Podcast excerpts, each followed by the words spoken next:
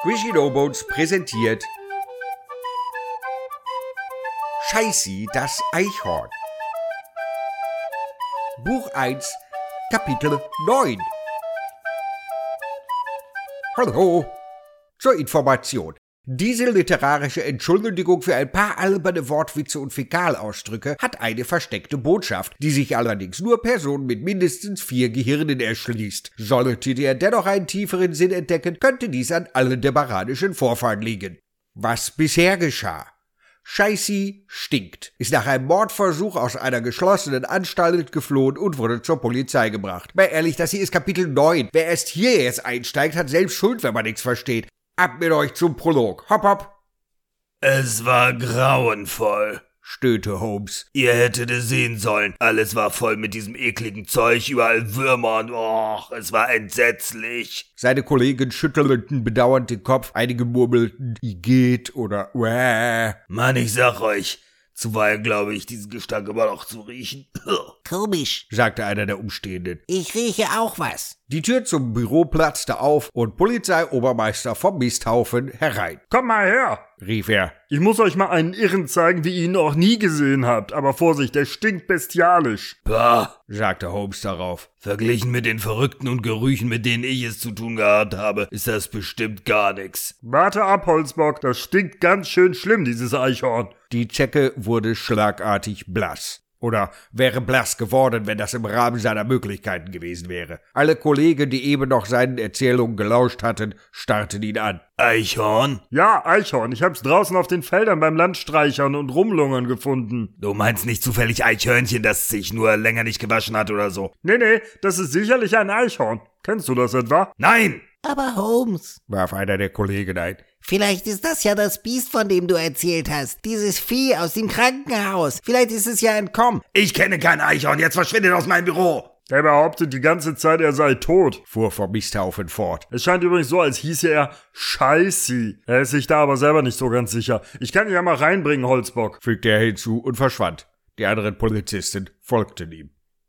Scheißi saß grinsend auf einem Hocker und sah sich um. Akten türmten sich auf Schreibtische, schmutzige kleine Gauner und betrunkenes Getier wurden von Beamten vorbeigeschleppt, darunter ein bewusstloser Frosch, der sich kurz vor seiner Ohnmacht noch auf den grünen Bierwanst gekotzt hatte. Scheißi fiel auf, dass er Hunger hatte. Gerade wollte er aufstehen und dem Frosch folgen, der zwischen zwei Polizisten hing, als der Hahn zu ihm zurückkehrte. Hey, Stinker, sitzen bleiben, schrie er. Mürrisch plumpste das Eichhorn auf seinen Hocker zurück. Herbert vom Misthaufen wandte sich an seinen Assistenten, der auf den Gefangenen aufgepasst hatte. Hat er sonst noch was angestellt, während ich weg war? Nur gestunken. Können wir ihn nicht endlich irgendwo einsperren, wo er außerhalb der Reichweite meines Geruchssinns ist? Zuerst kommt er zu unserem Superdetektiv. Ach je, Holmes, ich habe ihn gerade schon brüllen gehört. Der ist also auch schon zurück, der alte Chiropraktiker. Vom Misthaufen sah ihn irritiert an. Der was? Na, wie heißt das doch gleich, wenn man sich so schnell aufregt? Choleriker? Ja, so ähnlich.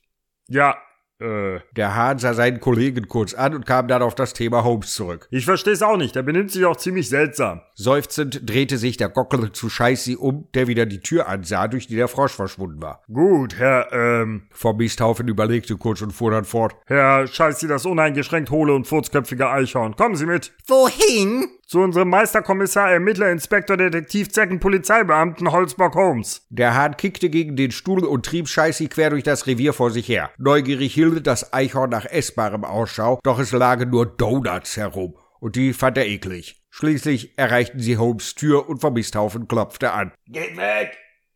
drang eine Stimme von drinnen heraus. Haut ab, ich bin nicht da! Ich bin tot! Scheißi wand sich aus dem Griff des Hahnes. Piskop! Endlich habe ich dich gefunden. Ich bin es. Scheißi. Komm raus, dann spielen wir Nutzwurf. Sprach's, imitierte die Wurfbewegung und riss Polizeiobermeister Herbert vom Misthaufen von den Füßen. Von drinnen hörte man verzweifeltes Schluchzen. Uh, fuck.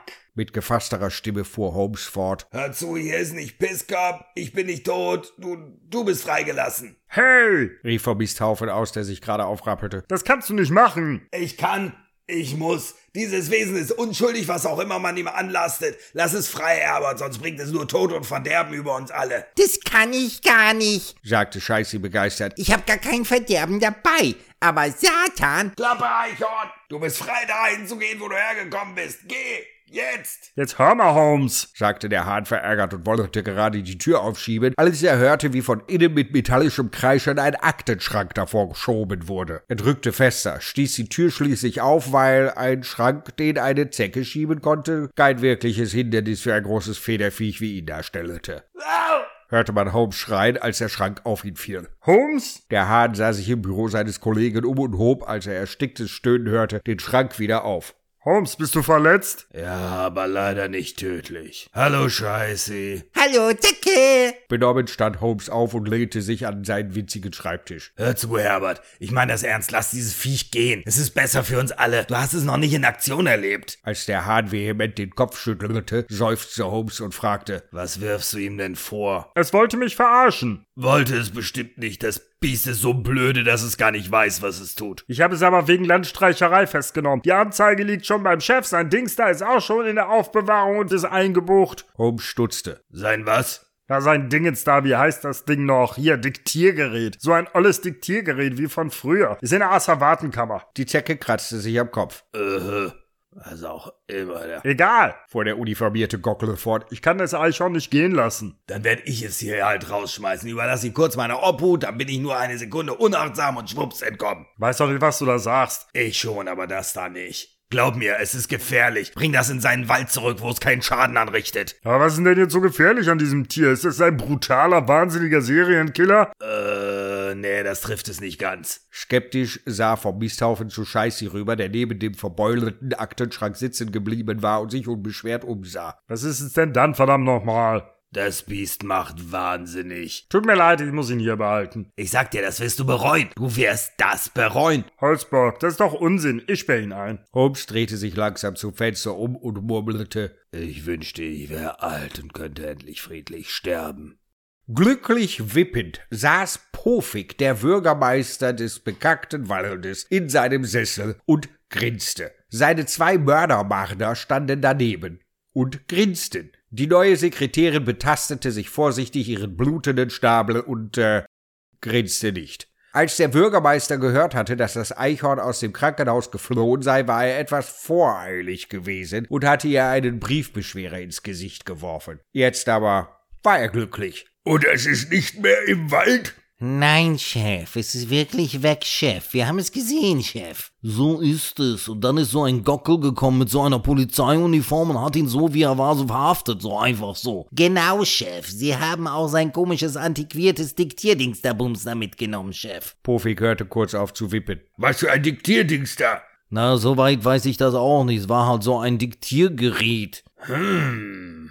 Er wippte weiter. Im Vorzimmer klingelte das Telefon und die Sekretärin eilte hin. Kurz darauf meldete sie sich über die Gegensprechanlage. Da ist Herr Professor Schwanz am Apparat, Herr Bürgermeister. Pofik nahm den Hörer auf. Herr Professor, guten Tag. Nein, es ist nicht so schlimm, dass es entflohen ist. Nein, nein, ich bin ganz ruhig. Mir geht es gut. Warum sollte ich die Spenden streichen wollen? Ich bin glücklich. Vielen Dank und auf noch was? Gesprächsnotizen? Was heißt verschwunden? Seit gestern? Aber was, Sie haben doch Ihre Notiz... Äh, äh. Doch, ich bin doch da. Was haben Sie doch gleich gesagt? Diktiergerät? Sie haben Ihr Diktiergerät mit unseren Sitzungsaufzeichnungen verloren? Die Sekretärin kam mit einem Glas Wasser und einer Röhre Valium herein, doch da bekam sie bereits das Telefon an den Schädel geworfen und sackte bewusstlos zusammen. Scheißi hockte lustlos in seiner Zelle. Bis auf eine harte Pritsche war sie leer, es war kalt und ungemütlich. Scheißi schnüffelte noch etwas herum. Es roch nach Urin und Kotze. Also gab es jedenfalls etwas, das ihm hier gefiel. Trotzdem wünschte er sich jetzt, er wäre nicht mit Satan gegangen und hätte seinen Wald nie verlassen. Er vermisste seine übel riechende Baumhöhle und sein warmes Bett, das er sich mühsam aus seinen Nasenhaaren zusammengesammelt hatte. Außerdem sehnte er sich nach seiner Kuschelscheiße, ohne die er kaum schlafen konnte. Die Tür öffnete sich und ein grüner, unförmiger Haufen wurde unsanft hereingeworfen. Mürrisch betrachtete Scheiße den schleimigen Klumpen, der in einer Ecke liegen geblieben war. Der säuerliche Geruch von Erbrochenem ging von dem Haufen aus, was Scheiße neugierig machte. Er schlurfte zu ihm hin und stupste ihn an. Der grüne Haufen rülpste. Jetzt erkannte das Eichhorn ihn als den besoffenen Frosch, der sich auf den Bauch gekotzt hatte. Er rülpste noch einmal, wand sich in seiner Bewusstlosigkeit und fing dann an zu schnarchen. Scheißi betrachtete ihn genauer und fand dann ein großes Areal auf seinem fahlen Wanst, auf dem noch die klebrigen Überreste eines Käsesandwiches bappten. So hatte Scheißi jetzt jedenfalls etwas zu essen. Die ganze Zeit, in der er die stinkenden Klumpen von der warzigen Haut des Frosches glaubte, bewegte sich das Tier nicht. Erst als seine raue Zunge die letzten Tropfen eines zu einer popelartigen Masse geronnenen Bierkorn-Ketchup-Magensaftgemisches aufzulecken versuchte, rührte sich das Amphibium.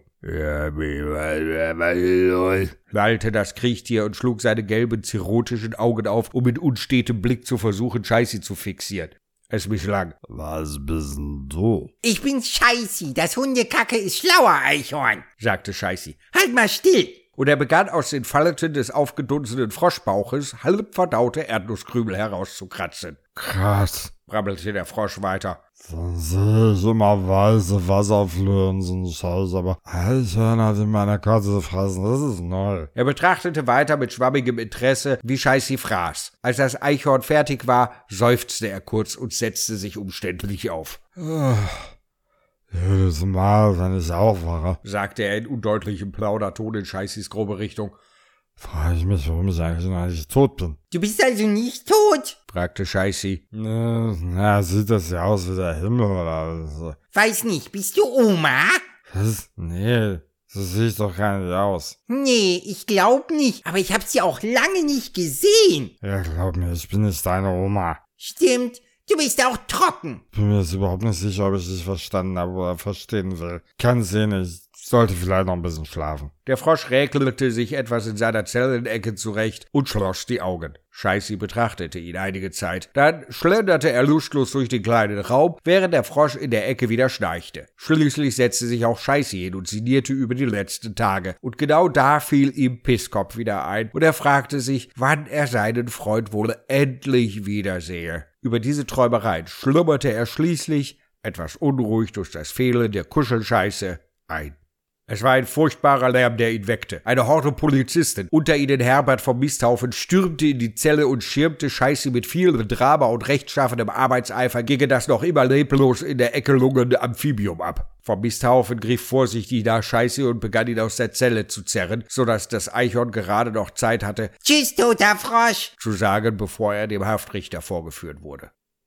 Der Richter war ein feister Erpel, der fett und träge hinter seiner Richterbank saß und hin und wieder blechern grunzte. Als das Eichhorn in den Raum geführt wurde, presste sich der ehrenwerte Richter Popelpflück ein Taschentuch vor den vergilbten Schnabel, während seine Augen entgeistert durch die halbe Brille den Vorgeführten betrachteten. Aha, Quäkte er unter dem Taschentuch hervor. und was soll das jetzt sein? Landstreicherei und Beamtenbeleidigung, Euer Ehren. Da der Angeklagte, Herr Scheiße, das wahnsinnig bekloppte Eichhorn ohne Sinn kein Geld zu besitzen scheint, beantrage ich eine Haftstrafe. Donnerte Herbert vom Misthaufen durch den Saal. Der Erpel beäugte ihn missmutig. Ach ja, und was Fragte er, sagt der Staatsanwalt dazu? Eine Gerichtsdienermaus huschte durch den Saal und stupste den Staatsanwalt, eine schnarchende Gans, an. Die Gans schreckte hoch und brabbelte. Was wie?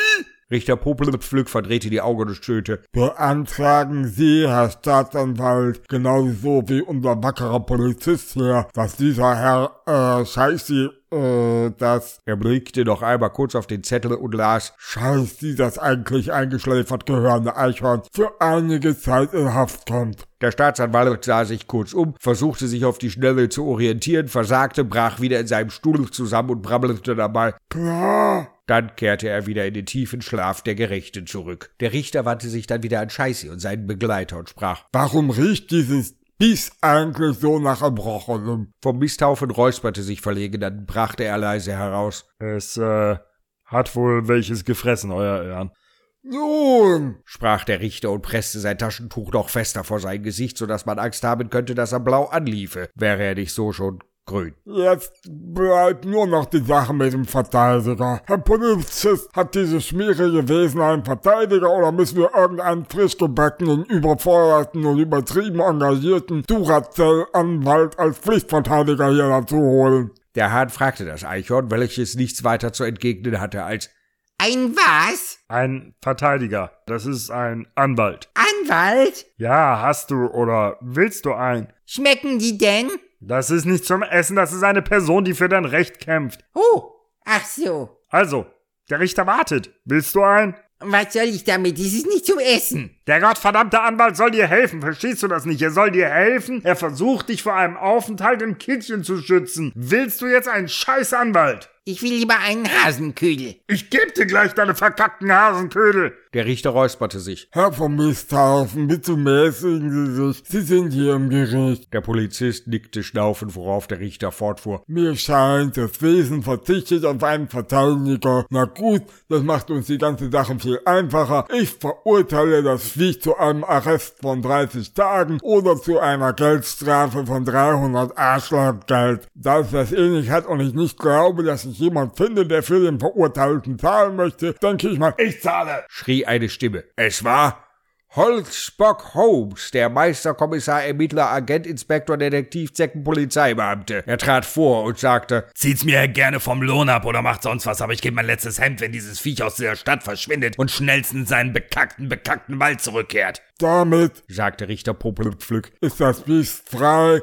Ich, der ich das Gericht bin, zieh mich zurück und, äh, äh, kann hier mal jemand das Fenster aufmachen. Dieser Gestank ist nicht auszuhalten. Herbert vom Misthaufen ließ Scheiße los und trottete frustriert davon. Holzbock Holmes dagegen blieb bei dem Eichhorn und redete auf es ein. Los, los, komm, verschwinde, du kannst gehen. Jetzt geh endlich. Geh in deinen Wald zurück. Los, verschwinde. Ach, entgegnete Scheißi. darf ich mich hier noch ein bisschen hinsetzen? Wenig später katapultierten einige Gerichtsdiener Scheißi auf die belebten Straßen der Großstadt. So, muss mal gucken, wie das Ganze im Schnitt ist, aber ich glaube, diese Folge war jetzt ein bisschen länger als die anderen. Macht nix. Beim nächsten Mal gibt es dann übrigens ein äh, ganz besonderes Special, in der Scheißi auf ein Rosettenmeerschweinchen mit einer versteckten Agenda trifft. Und außerdem jetzt in zwei Tagen schon das nächste Special mit, äh, ja, dem Q&A, einem Question und Answer zum Jubiläum sozusagen. Aber das kommt dann. Nicht jetzt. Nicht hier. Hallo.